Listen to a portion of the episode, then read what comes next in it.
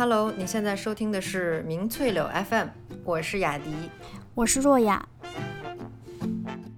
今天我们想和大家聊一下自由意志这件事儿。嗯，就是我们到底有没有自由意志啊？那我就可以先问你一个小问题，然后大家也可以在心里面默默的去回想一下啊。嗯，就是雅迪，你在刚认识呃小马的时候，小马是雅迪的男朋友，对，你还记得自己是被小马的哪一个点吸引的吗？就是你决定说，哦，我愿意进一步认识这个人。嗯。除了外貌之外，我觉得就是觉得这个人很聪明，然后很善良，大概就是这样两点吧。哦，除了外貌，我刚 除了外 貌要问的重点，对，就是外貌很重要。然后，对啊，除了就外貌是首先是一个基础，然后哦，他还这么善良，还这么聪明。对对对对对。对我其实想问的就是，可能有时候视觉会帮我们决定你要不要进一步认识一个人。嗯，就是这个要。呃，提到我们特别古早的一期节目，就是我们的第一期，我不知道你还记不记得，你有就是女性友谊的那一期，就是你有提到说心理学家呃有一个研究，就是人和人之间建立第一印象是特别重要的，而且这个第一印象通常是在五百毫秒左右，也就是零点五秒。这零点五秒当中，你已经迅速的判断出对方是不是有吸引力，你要不要进一步认识他是不是？善良、聪明，嗯嗯，对，而且这个第一印象会持续呃非常久。对，第一印象就是瞬间就完成了。嗯，对，所以可能你会觉得你自己决定了哦，我要跟小马在一起。那那当然，嗯，对，那但是你现在再回想一下，就是如果我们刚说的第一印象这零点五秒，可能你的大脑已经决定了，你答应要跟他出去了。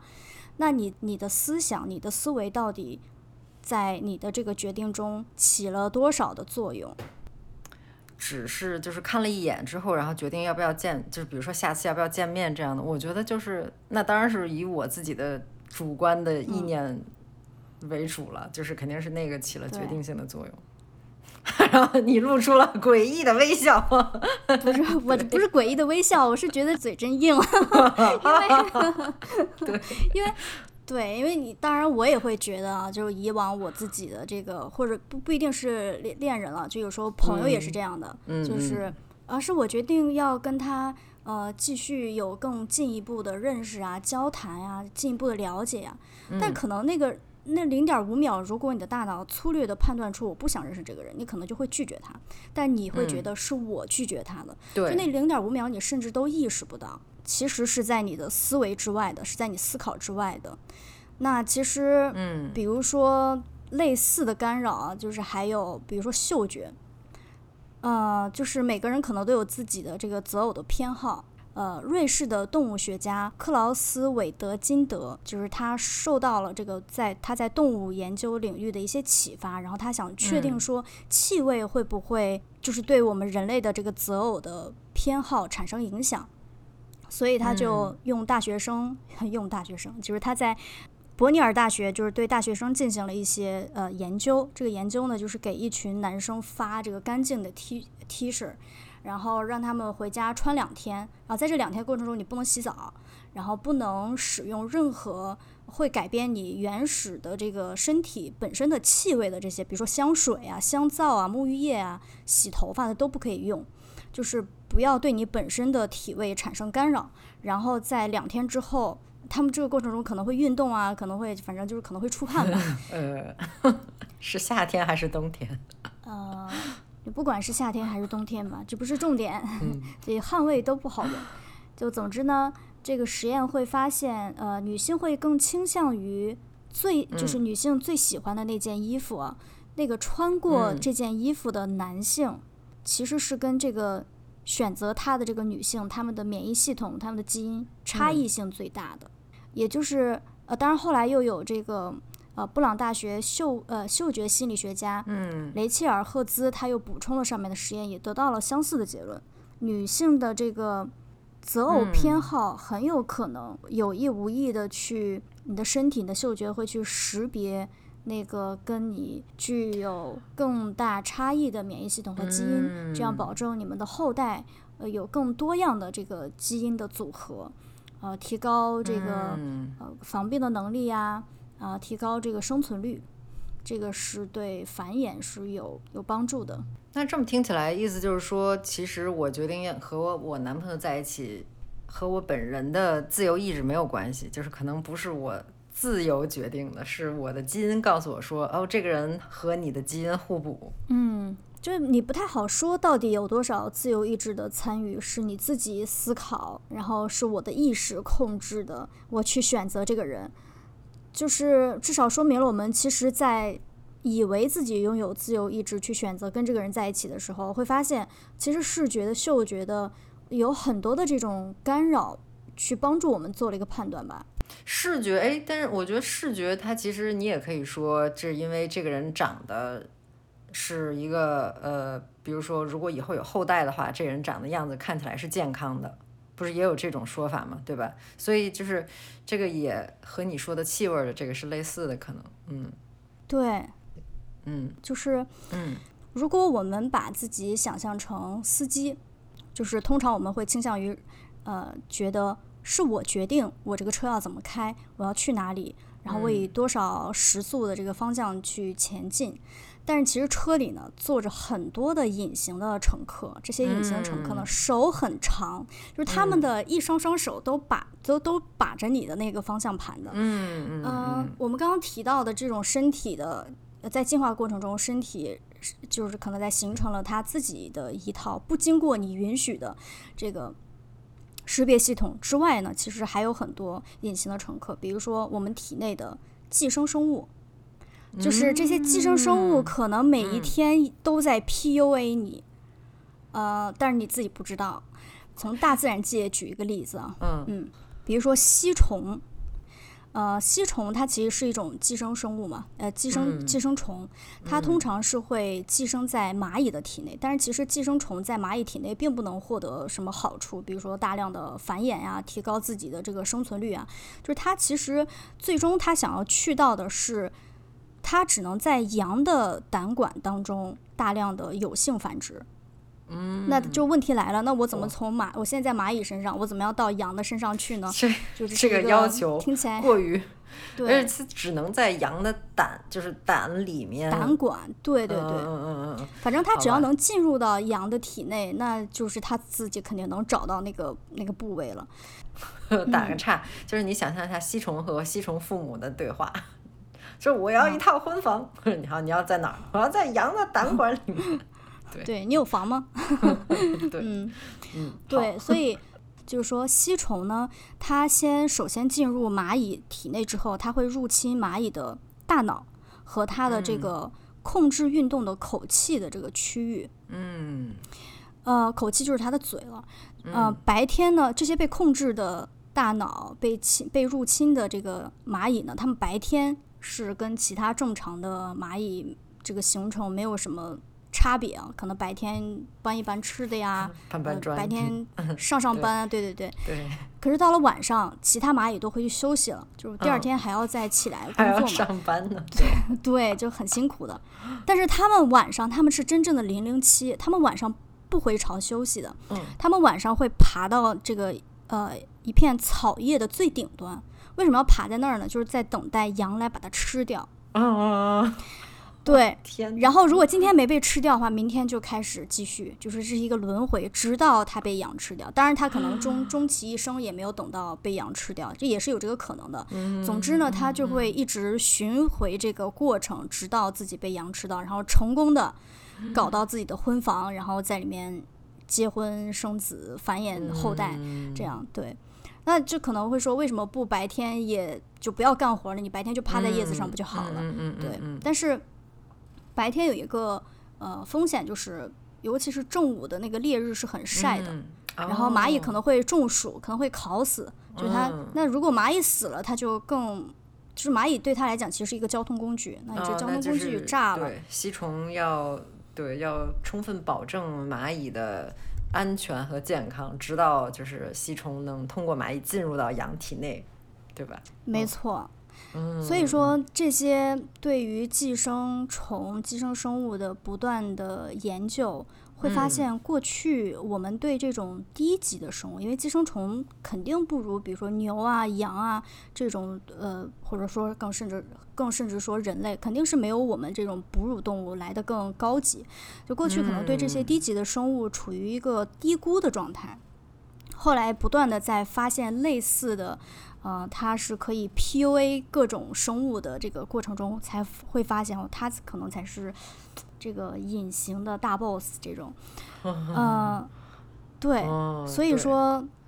嗯，这个寄生虫、寄生生物的这个智能，他们的智慧啊，对，对他自己来讲是智慧，让这个科学家真的是大开眼界。呃，他们甚至可以操纵另外一个生物。改变他的思维、他的感觉和他的作息、他的行为，就这个是很惊人的。当然，我们稍后也会提到，呃，这种操纵其实也大量存在于人体当中。嗯，所以呢，现在就是在不断的有这个科学家对寄生生物有了更多的认识之后，现在有了逐渐形成了一个新新生的学科，就是寄生神经寄生虫学。然后现在主要是由呃神经科学家和这个寄生虫学家主导，但是呢，因为我们刚刚提到说它会操纵人的或者说动物的思维啊、感觉啊、行为，所以也有越来越多的心理学家、免疫学、人类学、宗教学，甚至是政治学等等这种跨呃领域研究的这些呃学者也在加入其中。嗯，但是这些主张的，就很多主张的背后，其实科学的研究还不够成熟，所以我们接下来提到的很多，其实都是一种推测和正在研究的一些结论。但是呢，就是相关的这个研究也在迅实验也在迅速的积累，呃，迅速的形成，所以它现在是形成了一个这样新兴的学科的一个轮廓。哎，那我觉得很有意思。现在因为等于是。呃，在一个新的学科里面，你就是有一套完全不同的架构，可以用它去来解释，就是之前有一些可能完全无法想象去解释的现象。就像你说，吸虫就是一个这么就是小到你根本都就是肉眼肯定看不到吧？因为对，因为比蚂蚁要能进到蚂蚁脑子里面，所以这种能连这种大小的这个寄生虫你都能去观察，然后还能去。实验，我觉得那这个学科确实接下来就是会给我们带来很多意想不到的一些结果，或者全新的这些理论。嗯嗯，前一段时间微博上有一个热搜，就是说感染了弓形虫的狼有可能更有机会变成狼王，就它会变得更有攻击性，更更好斗。那这个又是，当然我没有具体点开看了。也是一可能也是一粒寄生虫改变了一个动物的个性的一个例子。嗯嗯嗯。对，在人体当中，其实刚提到的动物啊，在人体当中，其实也，就是首先要定义一下，就是我们刚说的，我是有思想的嘛，我的身体怎么怎么样。但是这个我可能要定义一下，就是寄生在人体的有机体，这个有机体包括病毒啊、细菌啊。呃，真菌啊，原生生物和其他生物，如果你体内有寄生虫的话，也算是你体内的有机体。就这个总数呢，通常是超过一百万亿的，是你自身的、你本人的细胞的十倍。然后来源于这些微生物的这个遗传的物质，是比你自己的遗传物质要多一百五十倍的。所以每一个人其实都是一个超有机体，就是你体内的百分之九十就不是你。嗯，这呃，或者说谁呀？对，这些都是谁？我想说，本来这个问题应该是问成说如何定义这个我们的自由意志。那我就是，其实根本的问题就是我是谁。然后现在这个得到第一个答案说 我不是我，嗯，这下是哲学层面的问题了，我到底是谁？是，嗯，就是这两年，当然我们有很多的，嗯，常说第二脑、第二大脑，就是肠胃脑。嗯，就这个已经不是一个陌生的概念了。就为什么会这么说呢？就是其实因为我们的肠道当中会有非常丰富的这个呃菌群，它可能就会像这个吸虫控制蚂蚁一样，它说不定也控制了你的感觉和就是菌群的变化，菌群这个种类的变化可能会让你产生不同的感觉、不同的情绪啊，或者说你的思维框架可能都会被它塑造，这都是很有可能的。那喜怒哀乐啊，个性啊，可能都跟肠道的菌群是有关系的。就你可以想象，你的肚子里面是一个丰富的热带雨林，它有它自己，就是你管不着，就是它有它自己的一个生态系统。嗯，哦，对，确实肠道的话，我你就是你自己是没有感觉的，除非就是有一些病痛啊什么的，你完全不知道里嗯面在发生什么，有可能这个菌群最近开始紊乱了，然后导致你最近比如说。容易粗心，我这感觉是完全在描述自己，对我是随时都容易粗心。对，对我对，现在我知道一个新的，学会了一个新的技能，就是我最近因为菌群紊乱，所以我容易出错。嗯，对，嗯呃，反正就是，呃，有一些。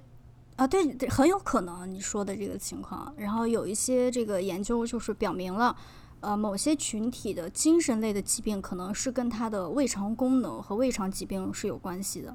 呃，比如嗯说在这个呃功能性胃肠疾病，比如说这个肠易激啊，就是它没有器质性的病变，但它是一嗯个功能性的这个紊乱，嗯，它可能会呃伴随，通常会伴随着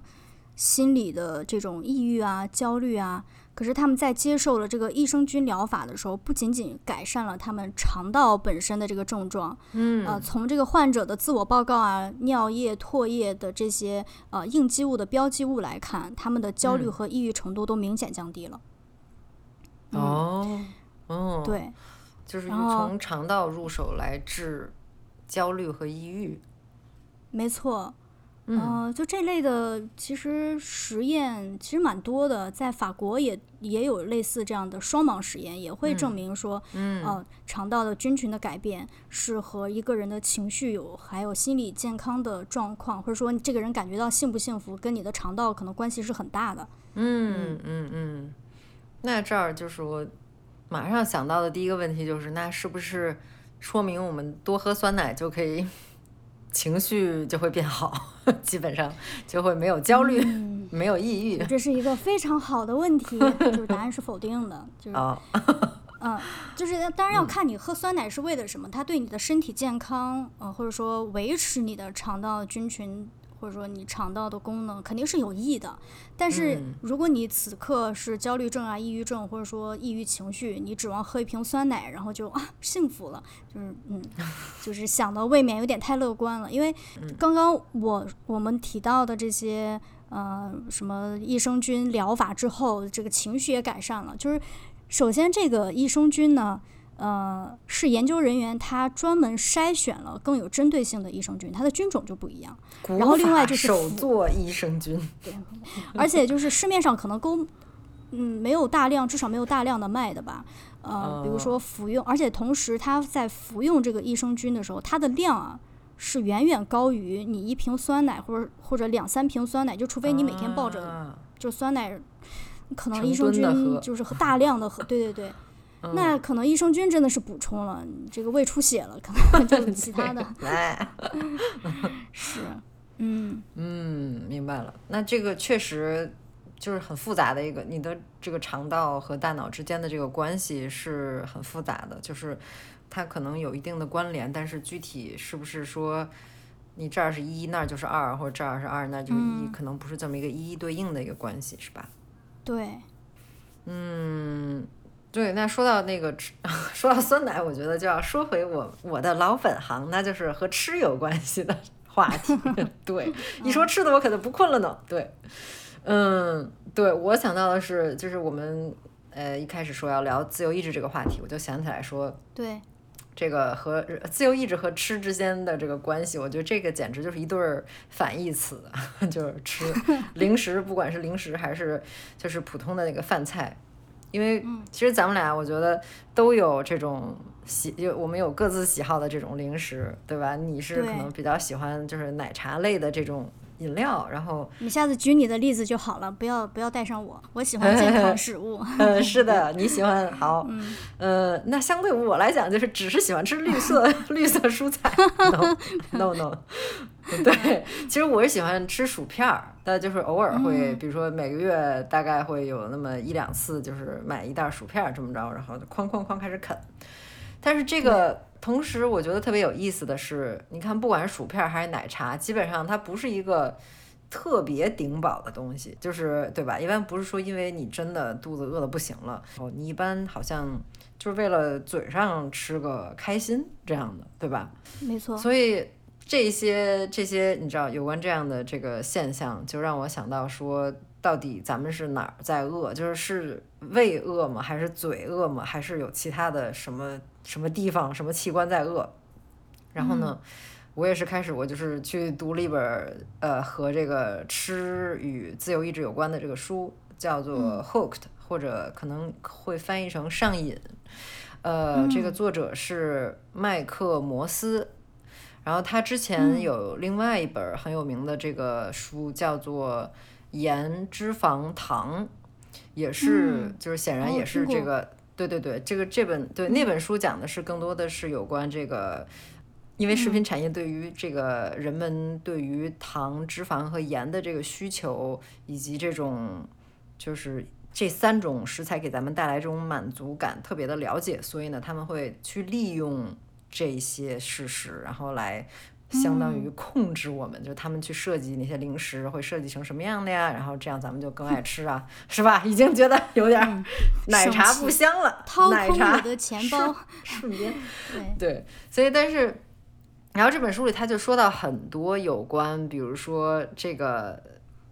就是咱们的大脑是如何在控制我们的，就是又说回自由意志了。其实有很多像有个呃有些有意思的这个例子啊，就是嗯，比如说有呃这种做过切胃手术的病人，呃，当然他之前做切胃手术可能就是因为他这个食量过大，他又很难去。就是通过自由意志去控制，那他去做了切胃手术。理论上来说，你胃小了之后，你进食的量就肯定会少，对吧？嗯，对。但然而，就是这个这个病人他在手术之后呢，胃已经很小了，是原来的三分之一好像，但是他还是会就是使劲儿的去吃，就是在即便胃已经装不下了，可能很难受的情况下，还是会去吃，所以。嗯，就类似这样的病人，以及类似这样的案例，就是让这个心理学家和这个医学家会认为说，其实很多时候我们的大脑才是真正饿的那个器官，就是或者说白了是大脑指挥你说你现在去吃，我不管胃是什么样，这个胃和我没什么关系，所以嗯，大脑会还是会去指使你去让你的手去伸向，不管是奶茶还是薯片，对。所以这些东西都很容易上瘾。我觉得这个其实和酒精和这个烟草或者和其他的一些物质相比，就是零食之类或者是食品的东西，它神奇神奇之处就在于它没有一个特定的某种物质。比如说烟草可能是尼古丁，然后呃酒精里面是乙醇等等这样的，就是食物或者零食好像没有一个。就某种很明确的让你上瘾的一个物质，嗯，对，一个共同的物质，嗯，然后，嗯，对，就是如果说就是零食可以作为一种这个成瘾的这种物质来说的话，其实真的是按照这个这本书里讲的，啊，其实就是大部分研究这方面的心理学家都会认为说，你吃啥不重要，你能吃到啥，你就会对啥上瘾。就是你手边有什么，你的大脑就会觉得哦，那就那就吃这个吧，行，那我就还真好说话，就类似这种，对，就是就是，其实你的大脑不是很挑剔，当然，除非我相信他的意思是说，除非是那种你非常厌恶的那种，比如说呃折耳根这种，我妈很喜欢吃，但我不能吃，就鱼腥草这种的，嗯，或者什么，有些人可能对吧，苦瓜你无法上瘾，对那些东西就没有那么容易上瘾了，但是。有些其他的东西，对你最近有没有什么就是最新的让你上瘾的这种吃的之类的？嗯，倒没有最新的，就是我反正对咖啡应该是上瘾。嗯嗯嗯嗯嗯，就是其实我并不是一个，比如说特别讲究，就是你让我非常敏锐的啊，这个是。八二年的什么什么什么酒，变成酒了，这是这是哪里的豆子？就我说不上来，但是可能是我自己揣测，就可能首先像你说的，咖啡是很容易获得的。咖啡对，咖啡因是，对，就像类似酒精的这种咖啡因，对对对，就是它也是容易可能首先咖啡因真的有一定的提神的功效，然后再加上大家不断的告诉你这个广告啊，嗯不断的告诉你这个咖啡它是一种生活方式，然后它会让你精神抖擞，就是我觉嗯得是多种这种刺激的。强调下会让我觉得，只有喝了一杯咖啡，今天才算是真的正式开启了。嗯所以有时候就早上不喝点儿，不喝一个咖啡，我都觉得我无法投入工嗯作，没有办法集中注意力。我觉得可能也是某种程度的上瘾吧。嗯嗯嗯，对对对对对，我觉得咖啡是那个比较典型的一种就是容易成瘾的一个物质，但是对于咖啡因的研究也很多，虽然这次我没有嗯。看到，但是呃。就是咖啡因比较典型的这种，它是会引起这种戒断的呃感受或者是现象。就是如果你一直在喝，一直持续喝，然后突然不喝了，就和就是比如说戒烟或者戒酒的时候，就我说的是严重的，就是可能是重度的吸烟或者是重度的酗酒的人，你在戒断之后会有一个痛苦的感觉。那咖啡因其实也会给你这种感觉，当你 就是要跟他 say goodbye 的时候，他说你不要走。嗯，我是觉得最近我比较上瘾那种就无糖的汽水儿，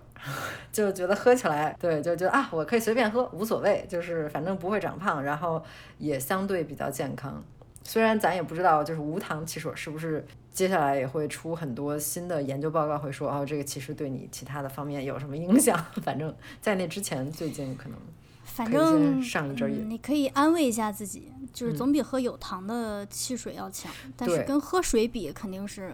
对，就嗯不言而喻了。啊，不说了这个。下一个话题，下一个话题，对。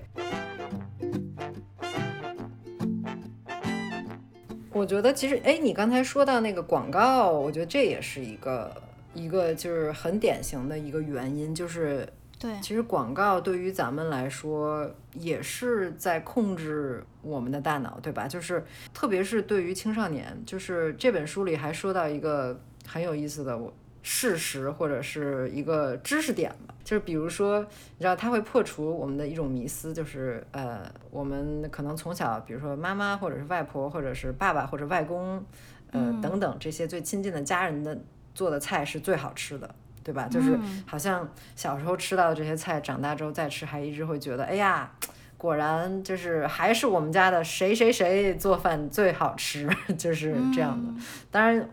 不排除有 可能有有一些有一些妈妈，有一些人，嗯，对，没有这样的经历，嗯、但可能大部分 对我们大部分人是有这种感觉的。对，那其实他这个，就是你一听你就会觉得，哎，这个难道不是一种相当主观的一种判断嘛，对吧？就是对，对啊，就是你是不是小时候从小吃到大，所以你吃习惯了呀？其实这个这本书里就是他强调说，咱们在青少年的时候，你的大脑对于这个味道啊、气味，就是和食物相关的这些记忆，嗯，会尤其的深。也就是说，在这段时间里，你吃到的食物，它会决定你之后终生。对你就是终身的这个口味的这个倾向都有很大的这个影响，深远的影响。嗯，那它其实主要就是因为就是青少年阶段的大脑，它的特征是，呃，在这个阶段里面，我们会留下更多的回忆，并且呢，会留下更深的这些印象，就是对呃身边发生的一切事情。当然，这就包括了你的食物，就是你吃的这些东西啊。对，对，所以这个是一个原因，就是这个呢、是导致咱们说对小时候记忆中的那个味道特别的怀念，就好像永远忘不掉那个感觉。对，嗯，确实我会觉得嗅觉啊，就是气味，真的是和记忆是很深的捆绑在一起的。嗯嗯，就你这个突然突然让我想到的是，通常在说一个呃食物的这个风味啊或者口味，其实是味觉和嗅觉的混合体。其实你能尝出的味道非常有限，酸、甜、苦、咸和鲜，但是嗯。嗅觉就不一样了。嗯，当然现在没有一个确定的数字说人具体可以闻到多少种的食物，但是呃有多少种的味道，但是有一个估算啊，就是说人至少你的鼻子可以闻到一万亿种气味，就是你的嗯鼻子是非常 一万亿，就是对你的鼻子是非常灵敏的。呃，我们在录制前，我迅速的吃了一个烤吐司，嗯嗯。就烤吐司里面加着鸡蛋啊，然后黄瓜呀，这些，我大概很快的做了一个。然后。嗯我我有试着把鼻子捏起来去吃这嗯个三明治，也不是不能说吃不出任何味道吧，就是你其实不知道你吃了几种食物，我只知道我在吃了一个混合的各种口感的东西。但是如果我把鼻子松开的话，我就会立刻嗯那个黄瓜的那个味道就出来，那个鸡蛋的味道就出来了。对，这个让我想到了这个食物。呃，品尝食物的过程中，其实嗅觉是非常重要的。嗯嗯，对对对，所以你当你闻到某一道菜的这个味道的时候，你可能甚至比如说闻到了某一种饮料、某一种这个热的咖啡、某一种热的奶茶的味道时候，你可能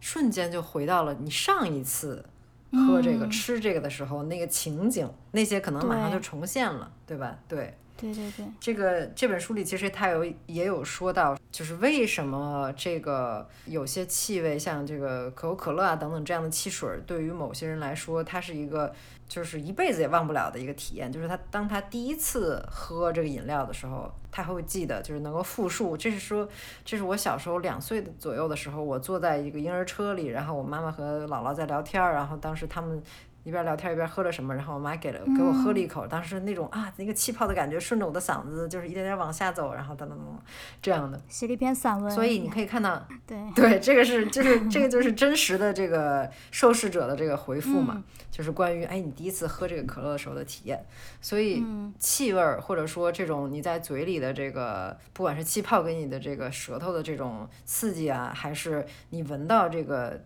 甜甜的这个味道，就这些都会记一辈子。当然说回青少年了，就是青少年，刚才我们说这个本身你的记忆就会更多，然后这段时间你的印象会更深，所以这段时间你吃某类食物，呃，吃的越多，那当然自然你呃人生之后的道路也会更想要去选这些食物。然后另外一个原因，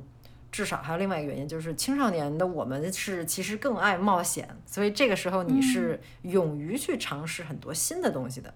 对，然后对，你看，那刚才又说说到广告商，广告商就抓准了这个时机，就看准了说，哦，那我要给青少年们提供他们想要的这种新鲜的感觉，然后比如说夸张的字体和这种颜色。有这种视觉冲突的这样的设计抓你的眼球，然后你可能就会去尝试说，哦，这个新的饮料，这个新的呃薯片儿或者其他的糖等等等等，就是。嗯所以这些控制，我觉得都让我觉得自由意志这件事儿其实很难说。对是，对没错。对吧？我刚刚提了很多吃啊，就是尤其嗯又是薯片，又是奶茶。呃，对于很多人来讲，就是减肥是一个终身大事。反正对我来说吧，至少真的是挺难的。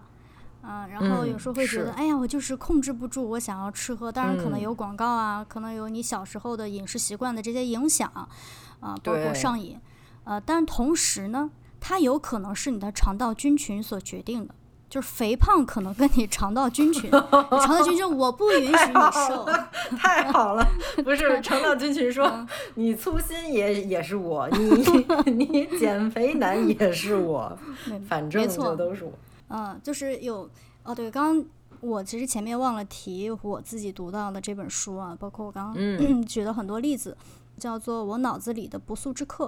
啊，他的作家嗯。是凯瑟琳·麦考利夫。那这本书里面也是专门去研究呃微生生物对人体的感觉、思想和行为的塑造。操控，嗯呃，从个体甚至他说人类的很多文明都跟寄生生物是有相当大的关系的。啊当然，我们今天不会提到人类社会这么大的话题啊，这个可能要再聊一集。嗯，感兴趣可以去看看这个书。嗯，对，说回到我们嗯所说的肥胖，可能跟你的肠道菌群有关，就是他们做了一个实验，就是他们呃寻找了这个非常罕见的双胞胎。嗯，双胞胎当然不罕见了，罕见的是一个超重，一个很瘦。要找双胞胎的原因，就是要减少这个遗传的影响，然后收集他们的粪便，在粪便里面又收集了他们的这个细菌，嗯、然后呢就去嗯。感染了呃一对双胞胎的小白鼠，也是双胞胎，也是要排除这个基因的、哦肥胖基因的哦影响。对，嗯嗯。呃，去感染了这两个无菌的小白鼠，就会发现，从这个超重者的肠道所提取的细菌，呃，感染的那只小白鼠呢，就变胖了，然后另外一只呢，就还是保持苗条的身材。哦，那就是连胖瘦都可以由肠道里的细菌决定，但咱们就不知道，就是这个这对儿人类的双胞胎，他们俩之间是怎么得到了不同的这个菌种的，对吧？可能他嗯吃了不同的东西，或者是其他的一些生活习惯啊等等的，因为毕啊，竟、对，这个的确嗯是跟嗯饮食有着相当大的关系。嗯，即便你是一个易瘦的体质，然后你有非常健康的原始的这个，就是你的初始的这个健呃肠道菌群是非常健康、非常完整的。嗯，但如果你每嗯天吃这个大量的油炸的呀这种不健康的这个食物，你的肠道嗯菌群也会逐渐发生改变的。嗯嗯嗯嗯嗯，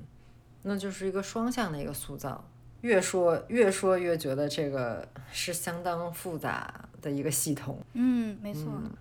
然后还有一个研究是说，嗯、剖腹产和这个非母乳喂养的婴儿更容易发胖。呃，就是呃，嗯人类在嗯建立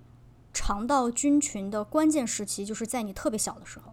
那剖腹产的婴儿，他其实是少了母亲产道的这个挤压，他其实是直嗯接就是开刀，然后医生会用他消毒好的无菌的双手把这个嗯小孩儿爆出来，直接接出来，对，所以他接嗯触母、母亲体内的菌群的机会会变得很少。呃，相比之下，哦顺产的小嗯孩，他的抵抗力也会更强，因为他得到了母亲嗯体内、接触到更多的这个有呃这个菌群嘛。那如果是奶粉的嗯喂养的话，也会错过母乳当中的非呃就是有百种的这个菌株菌群。呃，就是追踪下来会发现说，呃，剖腹产跟这个奶粉喂养的这两组婴儿是更容易发胖的。就所以说，他推测，嗯它是一种推测啊，就是他推测这个可能是和他的菌群的变化是有关系的。嗯那这么说起来的话，也就是说要支持大家不做剖腹产，然后也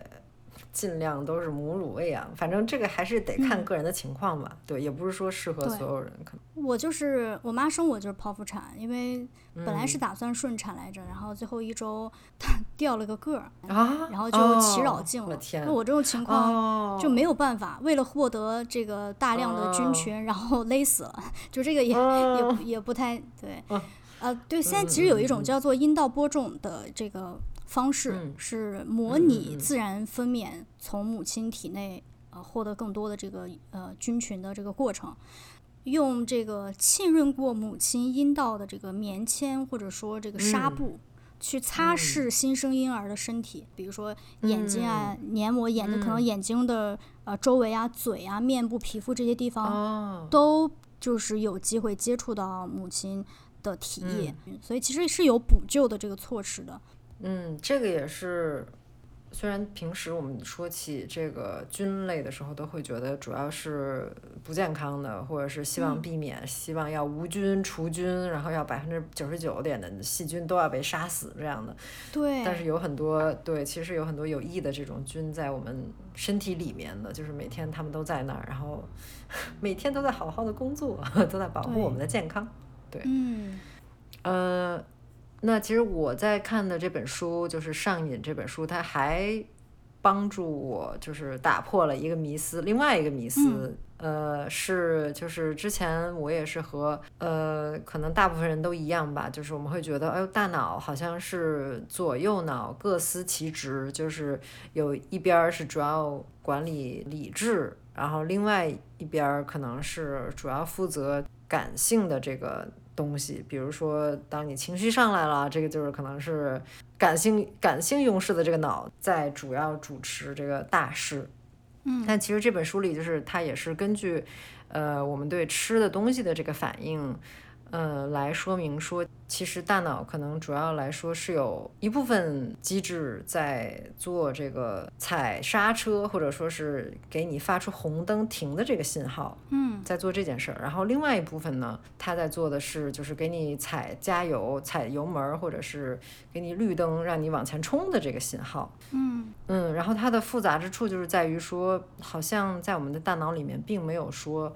任何哪几个位置单独，而且就是仅仅承担红灯或者绿灯的这个功能。嗯，也就是说，可能有一些，比如说像呃海马体和这个前额叶类似这样的部位，它们是主要的功能是踩刹车，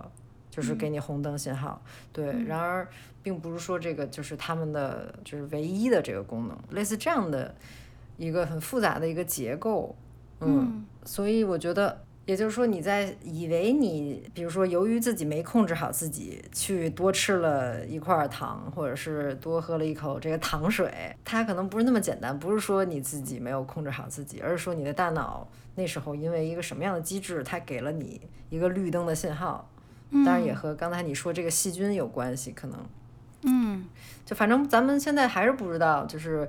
这个具体这个信号是从何而来，因为咱们脑子里面有这么多个神经元，你不知道是哪个地方突然就嘚儿亮了一个小灯这样的。嗯，嗯，对，感觉跟中了什么巫术一样，现在就去吃它，然后就疯狂地。对 对对你就脑子里，对，你就脑子里突然出现一个声音。嗯对对对，嗯那这个这本书里还说到一个很有意思的实验，它是一个呃当年二零零一年用巧克力做的一个实验，就是它是一个其实跨时代的一个实验，为什么呢？就是。嗯呃，那首先这个实验是由呃 Dana Small，哎，他的姓儿是 Small，就是小大小的这个小感觉，嗯，小丹娜翻译成什么嗯丝毛？对，小 丹娜小，对，嗯，好吧，丝木好。那那个这个蒙特利尔的这个 McGill University 这个 McGill 大学的这位心理学家呢，他当时用巧克力做了一个实验。它和以往的这些实验最大不同之处是，这个实验是首个能够让受试者一边进食一边吃着东西，然后一边我们扫描他们的大脑的。嗯在这个实验之前啊，就是其他的科学家能做的，只是说让受试者闻一闻薯条，闻一闻汉堡，什么就是这种，太可怜了吧？对，就是可以真的，感谢这是的个科学是的家。嗯，还是造福了很多这个受试者的。嗯。嗯，这个在之前就是都很难做到，就是因为技术的一些限制啊，以及没有这么聪明，没有想到说，哎，你如果让这个受试者躺进扫描仪之前，先嘴里含一块巧克力，那当他躺下以及准备好的时候，哎，正好巧克力已经融化了，他就不用动，他不用嚼，对。嗯对吧？你这样就可以清晰的看到说它整个这个巧克力被它吃进去之后，它的大脑是有了怎样的反应。嗯所以说这个实验里面呢，它是找了一帮这个就是百分之百的这个巧克力重度上瘾者。嗯呃，有意思的这个设计是说，呃，心理学家先让这个受试者们就是，哎，先吃第一块巧克力，然后吃完之后呢，来回答一个问题，说你现在觉得这个巧克力味道怎样呢？你想不想再吃一块呢？嗯然后直到就是这么一块一块吃下去，就是来呃每吃一块都回答一下这个问题，同时每吃一块都扫一下他们的大脑。嗯呃，然后这样一轮一轮经历下来，就可能是吃了，比如说有人吃五块就叫停了，有人吃十块才叫停。这样，在这个过程中，他就能看出来说，哎，在一开始在刚吃前几块的时候，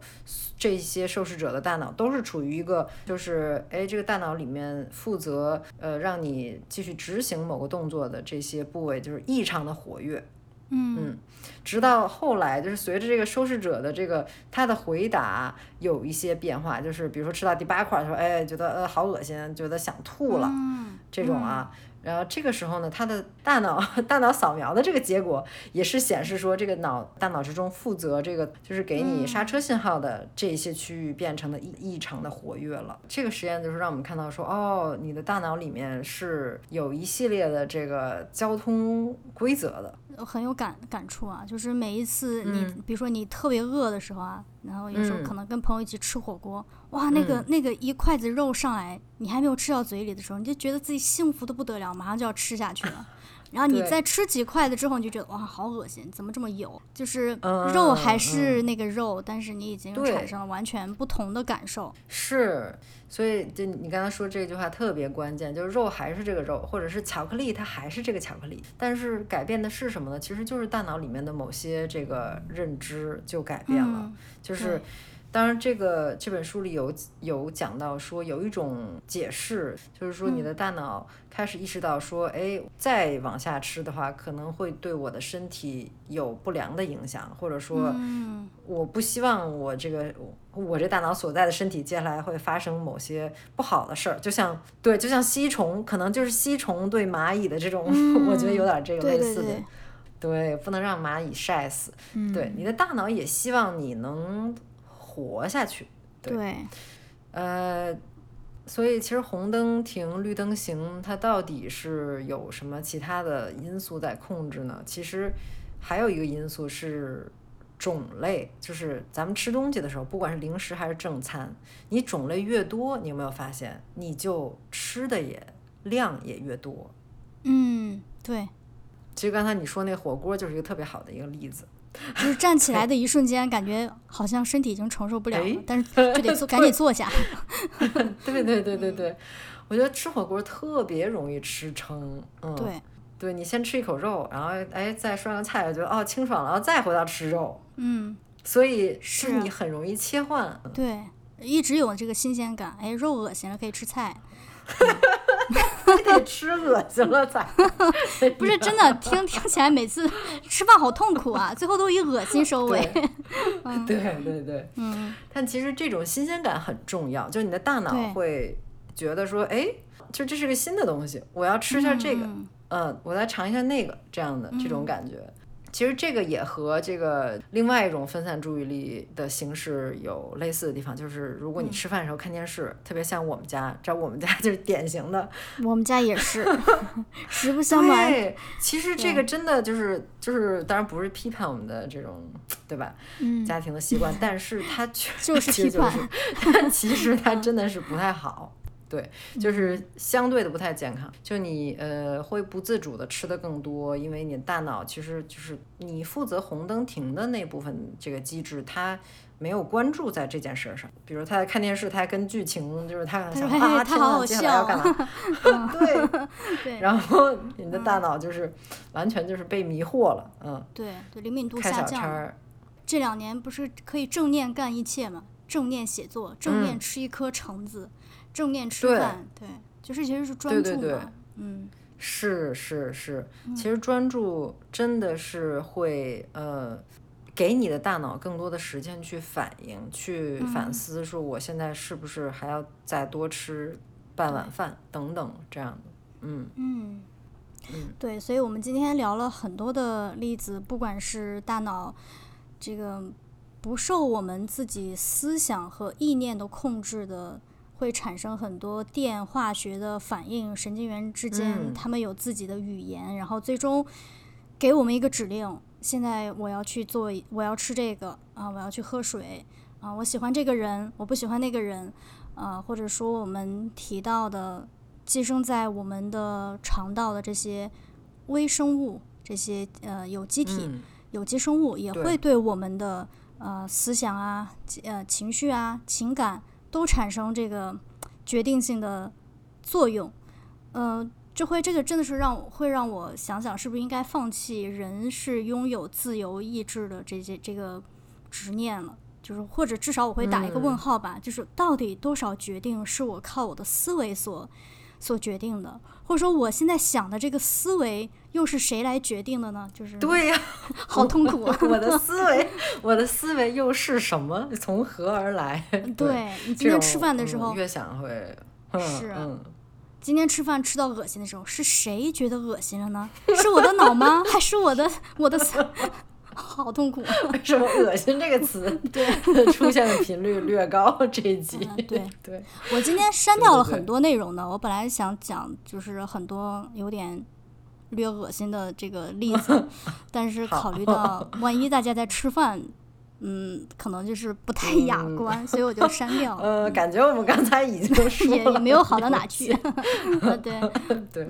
好，反正我觉得，如果这个正在收听的你能想到自己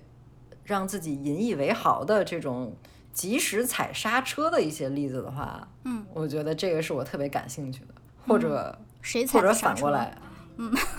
没完了，是谁？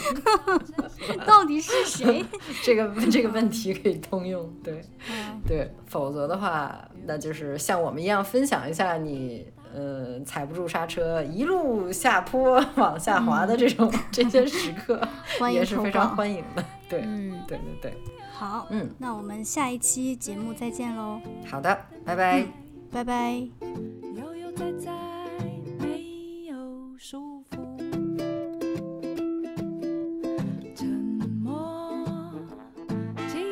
什么？该要继续下一个开